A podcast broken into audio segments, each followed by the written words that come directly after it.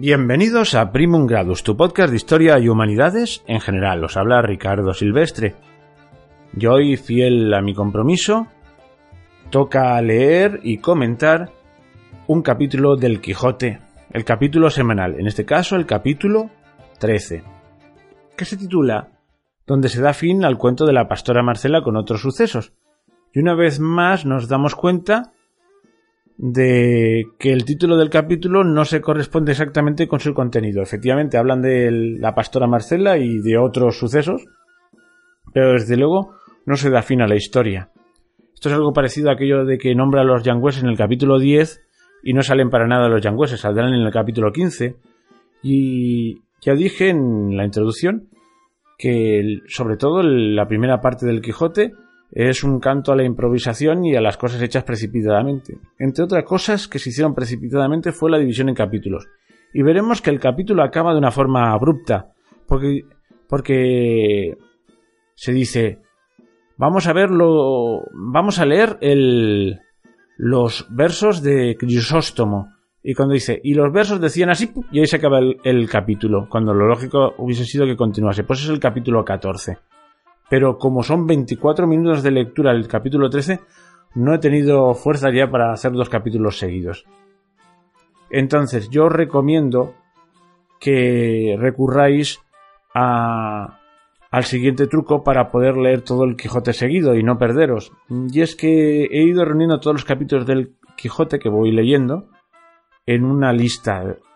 Y la lista se llama, está en iVoox, y se llama el Quijote con notas a pie de página. Aparte, si vais a la comunidad de Ivos, que está en mi podcast, arriba hay una pestañita que pone comunidad, en algún sitio he puesto el enlace.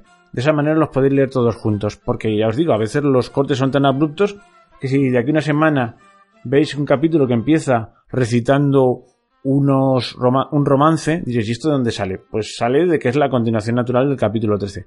Bueno, dicho esto, vamos allá con, el, con la lectura del capítulo y luego con el comentario. El comentario será breve porque el capítulo son 24 minutos de lectura, que no es moco de pavo, pero algún comentario sí que habrá. Ahí vamos.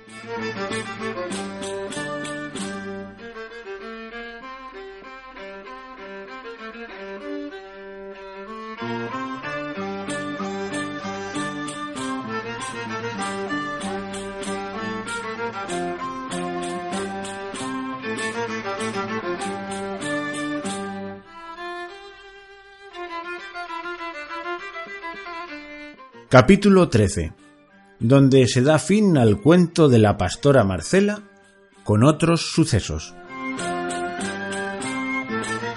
Mas apenas comenzó a descubrirse el día por los balcones del oriente, cuando los cinco de los seis cabreros se levantaron y fueron a despertar a don Quijote y a decille si estaba todavía con propósito de ir a ver el famoso entierro de Grisóstomo, y que ellos le harían compañía.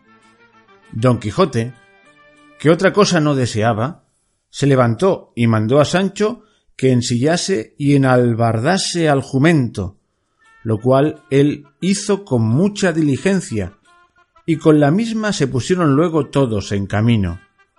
Y no hubieron andado un cuarto de legua, cuando al cruzar de una senda vieron venir hacia ellos hasta seis pastores vestidos con pellicos negros y coronadas las cabezas con guirnaldas de ciprés y de amarga adelfa. Traía cada uno un grueso bastón de acebo en la mano. Venían con ellos asimismo dos gentiles hombres de a caballo, muy bien aderezados de camino, con otros tres mozos de a pie que los acompañaban. En llegándose a juntar se saludaron cortésmente, y preguntándose los unos a los otros dónde iban, supieron que todos se encaminaban al lugar del entierro, y así comenzaron a caminar todos juntos.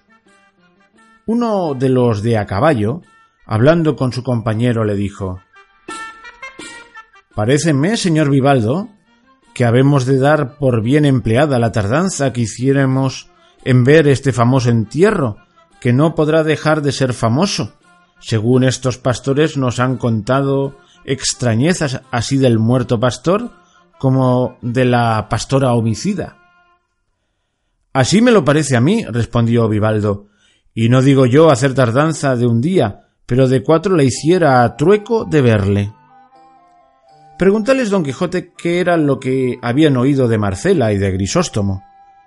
El caminante dijo que aquella madrugada habían encontrado con aquellos pastores y que por haberles visto en aquel tan triste traje les habían preguntado la ocasión por qué iban de aquella manera, que uno de ellos se lo contó, contando la extrañeza y hermosura de una pastora llamada Marcela y los amores de muchos que la recuestaban, con la muerte de aquel Grisóstomo a cuyo entierro iban.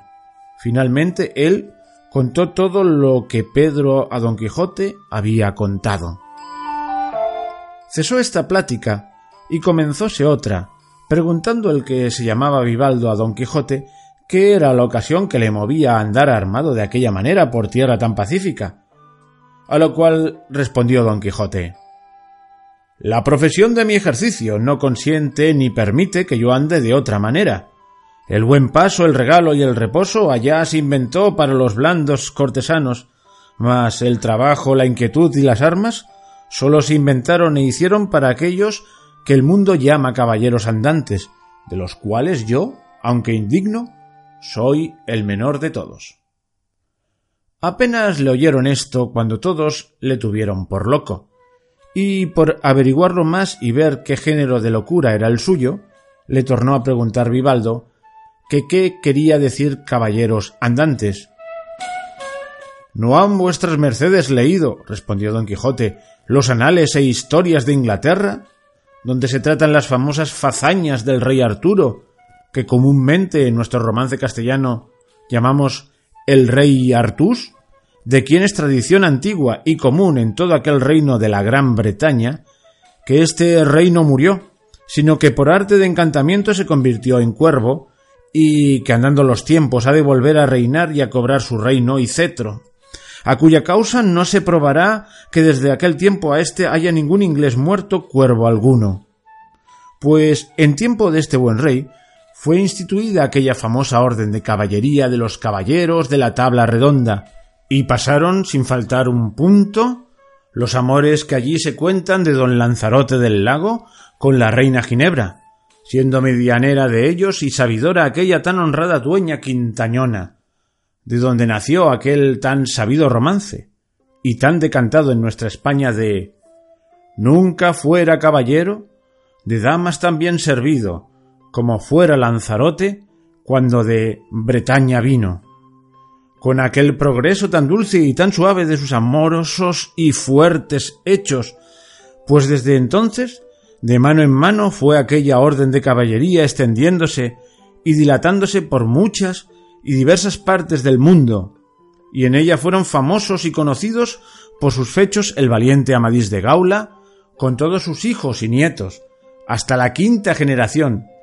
y el valeroso Félix Marte de Hircania, y el nunca como se debe alabado tirante el Blanco, y casi que en nuestros días vimos y comunicamos y oímos al invencible y valeroso caballero don Belianís de Grecia.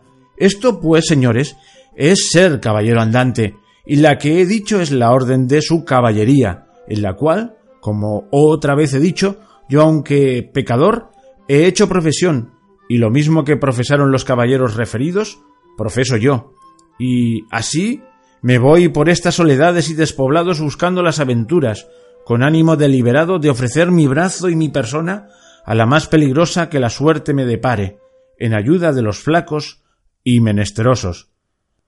Por estas razones que dijo, acabaron de enterarse los caminantes que era don Quijote falto de juicio y del género de locura que lo señoreaba, de lo cual recibieron la misma admiración que recibían todos aquellos que de nuevo venían en conocimiento de ella. Y Vivaldo, que era persona muy discreta y de alegre condición, por pasar sin pesadumbre el poco camino que decían que les faltaba, al llegar a la sierra del entierro, quiso darle ocasión a que pasase más adelante con sus disparates, y así le dijo eh, Paréceme, señor caballero andante, que vuestra merced ha profesado una de las más estrechas profesiones que hay en la tierra, y tengo para mí que aún la de los frailes cartujos no es tan estrecha.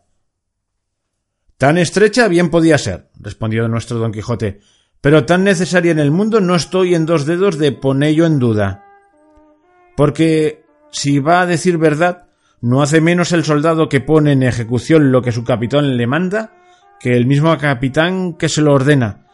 Quiero decir, que los religiosos, con toda paz y sosiego, piden al cielo el bien de la tierra, pero los soldados y caballeros ponemos en ejecución lo que ellos piden, defendiéndola con el valor de nuestros brazos y filos de nuestras espadas, no debajo de cubierta, sino al cielo abierto, puestos por blanco de los insufribles rayos del sol en el verano y de los erizados hielos del invierno.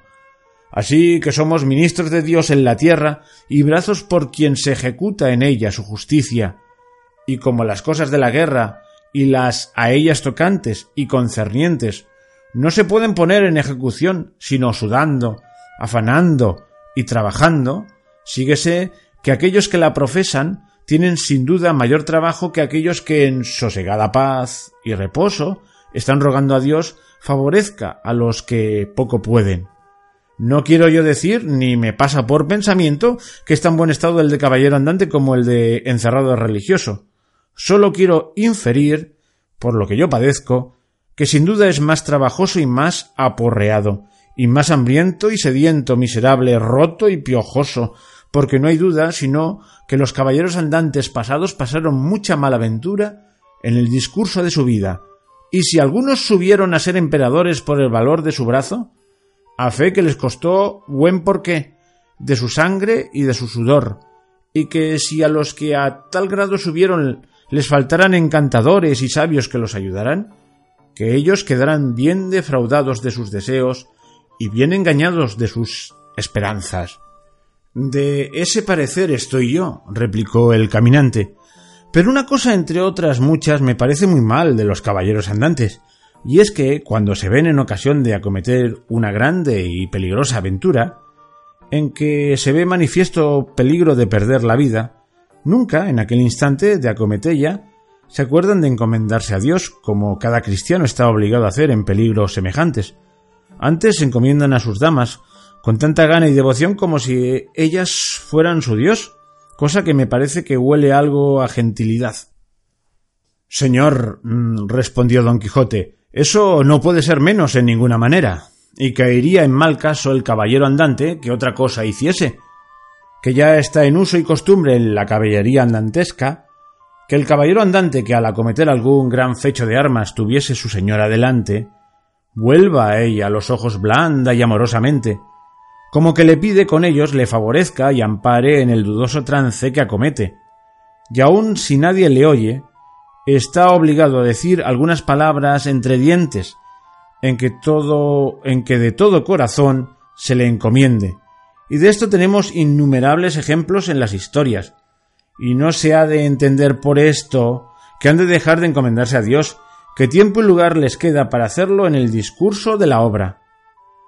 Con todo eso, replicó el caminante, me queda un escrúpulo y es que muchas veces he leído que se, se traban palabras entre dos andantes caballeros y de una en otra se les viene a encender la cólera y a volver los caballos y tomar una buena pieza del campo y luego, sin más ni más, a todo el correr de ellos se vuelven a encontrar y en mitad de la corrida se encomiendan a sus damas. Y lo que suele suceder del encuentro es que el uno cae por las ancas del caballo, pasado con la lanza del contrario de parte a parte, y al otro le viene también que a no tenerse a los crines del suyo no pudiera dejar de venir al suelo. Y no sé yo cómo el muerto tuvo lugar para encomendarse a Dios en el discurso de estas tan de esta tan acelerada obra. Mejor fuera que las palabras que la carrera gastó encomendándose a su dama las gastara en lo que debía y estaba obligado como cristiano, Cuanto más que yo tengo para mí que no todos los caballeros andantes tienen damas a quien encomendarse, porque no todos son enamorados. Eso no puede ser, respondió don Quijote. Digo que no puede ser que haya caballero andante sin dama, porque tan propio y tan natural les es a los tales enamorados como al cielo tener estrellas. Y a buen seguro que no se haya visto historia donde se haya caballero andante sin amores, y por el mismo caso que estuviese sin ellos, no sería tenido por legítimo caballero, sino por bastardo, y que entró en la fortaleza de la caballería dicha, no por la puerta, sino por las bardas, como salteador y ladrón. Con todo eso, dijo el caminante, me parece, si mal no me acuerdo, haber leído que don Galaor, hermano del valeroso Amadís de Gaula, nunca tuvo dama señalada a quien pudiese encomendarse, y con todo esto no fue tenido en menos, y fue un muy valiente y famoso caballero. A lo cual respondió nuestro don Quijote Señor, una golondrina sola no hace verano. Cuanto más que yo sé que de secreto estaba ese caballero muy bien enamorado, fuera que aquello de querer a todas bien cuantas bien le parecían, era condición natural, a quien no podía ir a la mano. Pero en resolución averiguado está muy bien que él tenía una sola a quien él había hecho señora de su voluntad, a la cual se encomendaba muy a menudo y muy secretamente, porque se preció de secreto caballero. Luego, si es de esencia que todo caballero andante ha de ser enamorado, dijo el caminante, bien se puede creer que vuestra merced lo es, pues es de la profesión. Y si es que vuestra merced no se precia de ser tan secreto como don Galaor, con las veras que puedo, le suplico en nombre de toda esta compañía, y en el mío, nos diga el nombre, patria, calidad y hermosura de su dama, que ella se tendría por dichosa de que todo el mundo sepa que es querida y servida de un tal caballero como vuestra merced parece. Aquí dio un gran suspiro don Quijote y dijo Yo no podré afirmar si la dulce mi enemiga gusta o no de que el mundo sepa que yo la sirvo. Solo sé decir, respondiendo a lo que con tanto comedimiento se me pide, que su nombre es Dulcinea, su patria el Toboso, un lugar de la Mancha, su calidad por lo menos ha de ser de princesa, pues es reina y señora mía, su hermosura sobrehumana, pues en ella se vienen a hacer verdaderos todos los imposibles y quiméricos atributos de la belleza que los poetas dan a sus damas, que sus cabellos son oro, su frente campos elíseos, sus cejas arcos del cielo, sus ojos soles, sus mejillas rosas, sus labios corales, perlas sus dientes, alabastro su cuello, mármol su pecho, marfil sus manos, su blancura nieve, y las partes que a la vista humana encubrió la honestidad, son tales, según yo pienso y entiendo, que sólo la discreta consideración puede encarecerlas y no compararlas. El linaje, prosapia y alcurnia querríamos saber, replicó Vivaldo.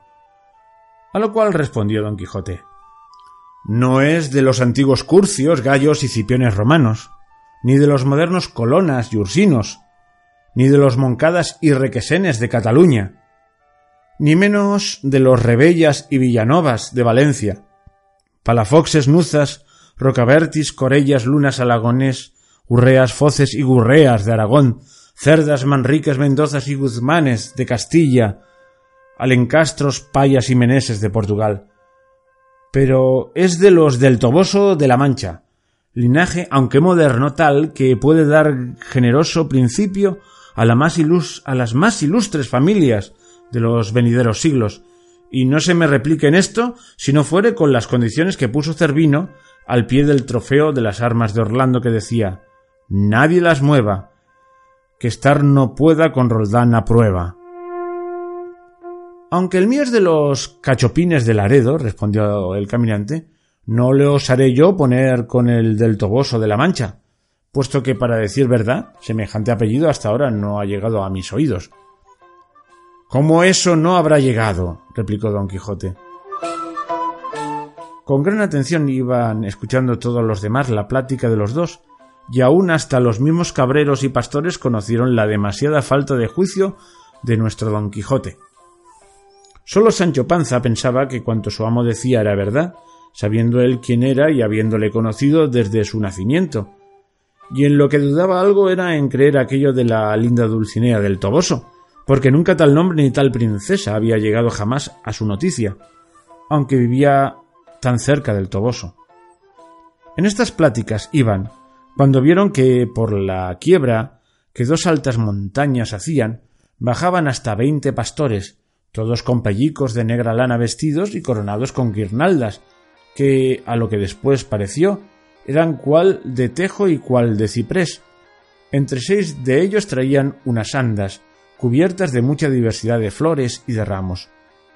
Lo cual visto por uno de los cabreros dijo Aquellos que allí vienen son los que traen el cuerpo de Grisóstomo, y el pie de aquella montaña es el lugar donde él mandó que le enterrasen. Por esto se dieron priesa a llegar, y fue a tiempo que ya los que venían habían puesto las andas en el suelo, y cuatro de ellos, con agudos picos, estaban cavando la sepultura a un lado de la dura peña. Recibiéronse los unos y los otros cortésmente, y luego don Quijote y los que con él venían se pusieron a mirar las andas, y en ellas vieron, cubierto de flores, un cuerpo muerto, vestido como pastor, de edad al parecer de treinta años, y aunque muerto, mostraba que vivo había sido de rostro hermoso y de disposición gallarda. Alrededor de él tenía en las mismas andas algunos libros y muchos papeles, abiertos y cerrados, y así los que esto miraban como los que abrían la sepultura y todos los demás que allí había guardaban un maravilloso silencio, hasta que uno de los que al muerto trujeron dijo a otro Mirá bien, Ambrosio, si es este el lugar que Grisóstomo dijo, ya que queréis que tan puntualmente se cumpla lo que dejó mandado en su testamento. Este es, respondió Ambrosio, que muchas veces en él me contó mi desdichado amigo la historia de su desventura. Allí me dijo él que vio la vez primera aquella enemiga mortal del linaje humano. Y allí fue también donde la primera vez le declaró su pensamiento, tan honesto como enamorado, y allí fue la última vez donde Marcela le acabó de desengañar y desceñar de suerte que puso fin a la tragedia de su miserable vida. Y aquí, en memoria de tantas desdichas, quiso él que le depositasen en las entrañas del eterno olvido. Y volviéndose a don Quijote y a los caminantes, prosiguió diciendo Ese cuerpo, señores, que con piadosos ojos estáis mirando, fue depositario de un alma en quien el cielo puso infinita parte de sus riquezas. Ese es el cuerpo de Grisóstomo, que fue único en el ingenio, solo en la cortesía, extremo en la gentileza, fénix en la amistad, magnífico sin tasa, grave sin presunción, alegre sin bajeza y, finalmente, primero en todo lo que es ser bueno y sin segundo en todo lo que fue ser desdichado. Quiso bien, fue aborrecido, adoró, fue desdeñado, rogó a una fiera, importunó a un mármol, corrió tras el viento, dio voces a la soledad, sirvió a la ingratitud de quien alcanzó por premio ser despojos de la muerte en la mitad de la carrera de su vida, a la cual dio fin una pastora a quien él procuraba eternizar para que viviera en la memoria de las gentes, cual lo pudieran mostrar bien esos papeles que estáis mirando, si él no me hubiera mandado que los entregara al fuego en habiendo entregado su cuerpo a la tierra. De mayor rigor y crueldad usaréis vos con ellos, dijo Vivaldo, que su mismo dueño, pues no es justo ni acertado que se cumpla la voluntad de quien lo que ordena va fuera de todo razonable discurso. Y no le tuviera bueno a Augusto César si consintiera que se pusiera en ejecución lo que el divino Mantuano dejó en su testamento mandado. Así que, señor Ambrosio, ya que deis el cuerpo de vuestro amigo a la tierra, no queráis dar sus escritos al olvido, que si él ordenó como agraviado, no es bien que vos cumpláis como indiscreto. Antes haced, dando la vida a estos papeles, que la tenga siempre la crueldad de Marcela, para que sirva de ejemplo en los tiempos que están por venir, a los vivientes, para que se aparten y huyan de caer en semejantes despeñaderos, que ya sé yo y los que aquí venimos la historia de este vuestro enamorado y desesperado amigo, y sabemos la amistad vuestra y la ocasión de su muerte, y lo que dejó mandado al acabar de la vida, de la cual lamentable historia se puede sacar cuanto haya sido la crueldad de Marcela, el amor de Grisóstomo, la fe de la amistad vuestra, con el paradero que tienen los que a rienda suelta corren por la senda que el desvariado amor delante de los ojos les pone. Anoche supimos la muerte de Grisóstomo, y que en este lugar había de ser enterrado, y así de curiosidad y de lástima dejamos nuestro derecho viaje y acordamos de venir a ver con los ojos lo que tanto nos había lastimado en oillo. Y en pago de esta lástima y del deseo que en nosotros nació de remedialla, si pudiéramos, te rogamos, oh discreto Ambrosio, que a lo menos yo te lo suplico de mi parte, que, dejando de abrasar estos papeles, me dejes llevar algunos de ellos.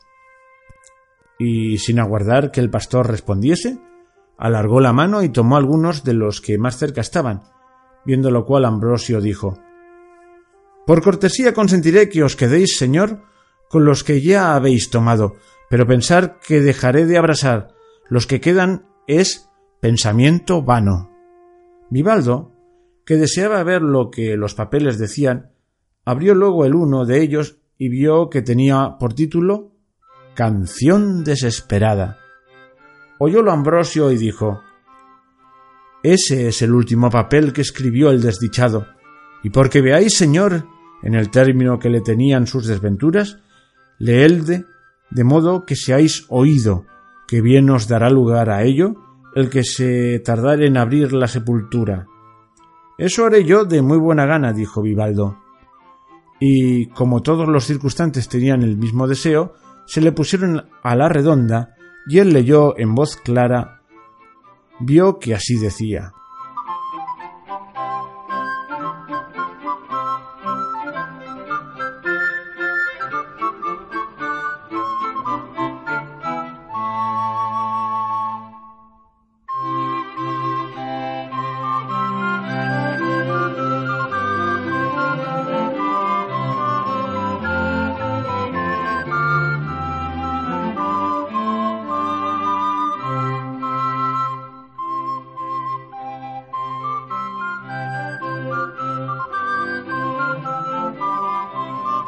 Bueno, como ya os dije al principio, voy a ser breve en el comentario, voy a comentar cuatro cosillas.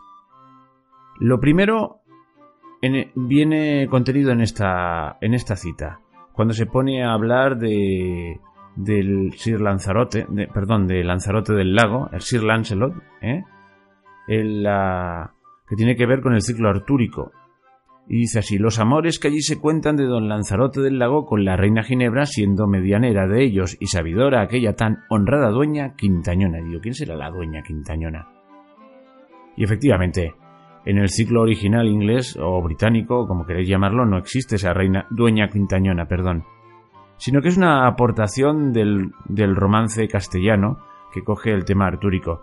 Y aquí hay una nota de ironía cuando habla de la honrada dueña quintañona. ¿Y por qué? Porque es la que arregla los amoríos entre Arturo y entre perdón, entre la reina Ginebra, esposa del rey Arturo y el caballero Lanzarote, que Lanzarote del Lago, que es un adulterio en toda regla, y la quintañona, que es una aportación, ya os he dicho, del romance español, pues hace de alcahueta. De ahí que llamarle honrada sea una ironía, una fina ironía que quizás se nos puede escapar hoy en día porque no conocemos el romance. El romance era aquel que empieza a decir, que cita a continuación, nunca fue caballero de damas también de doncellas también servidos, como, etcétera, etcétera.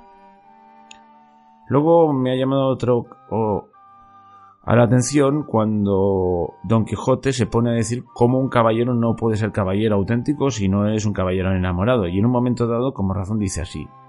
Y por el mismo caso que estuviese sin ellos, sin amores, no sería tenido por legítimo caballero, sino por bastardo, y que entró en la fortaleza de la caballería dicha, no por la puerta, sino por las bardas, como salteador y ladrón. Había una nota justo detrás de la palabra bardas, y efectivamente, es por la parte superior de una tapia, eso es una barda. Pero me extrañó mucho que no hace referencia a lo siguiente, como salteador y ladrón, porque esto es claramente una referencia, vamos, nos remite al Evangelio, cuando habla del pastor que no es legítimo, es un pasaje en que Jesús dice que es el verdadero pastor de las almas, entiende, y que el que no es el auténtico pastor no entre en el redil por la puerta, sino saltando la, la, valla, por decirlo de alguna manera. Y otro tema que me ha hecho gracia, y yo creo que en su contexto haría más gracia todavía, es cuando se pone a describir cómo es su señora Dulcinea. Y en ese caso, mm, pues nada, eh, la describe con todos los tópicos de los poetas más revivís de su época. Y pues dice, pues en ella se vienen a hacer verdaderos todos los imposibles y quiméricos atributos de belleza que los poetas dan a sus amadas. Que sus cabellos son oro. Esto es un atópico pero a tope. Su frente campos elíseos. Esto es una exageración. Sus cejas arcos del cielo. Sus ojos soles. Sus mejillas rosas. Sus labios corales. Perlas sus dientes. Alabastro su cuello. Mármol su pecho. Marfil sus manos. Su blancura nieve. ¿Os imagináis? Mm, no es nuestro canon de belleza una mujer tan blanca, parece Nosferatu. Bueno, y las partes que la vista humana encubrió la honestidad, etcétera, etcétera. Bueno, pues aquí también hay una fina ironía que quizás ah, se nos puede perder. Y quizás una mención a cuando hace la enumeración de linajes ilustres. Eh, no soy ni. que no es ni requesens, ni tal, ni cual. Bueno, pues hace una larga lista de todos los linajes más ilustres de los reinos que estaban bajo el poder de la monarquía hispánica de aquella época. Es un interesante repaso que a algún historiador le gustaría para sacarle punta. Pero yo creo que hasta aquí hemos llegado y espero que os haya gustado el capítulo de hoy, que ya os digo ha sido muy largo, 24 minutos, y os espero en el próximo capítulo del Quijote o en cualquier otro capítulo de Primum Grado. Si os ha gustado, poned un me gusta y podéis comentar lo que os dé la gana. ¡Hasta pronto!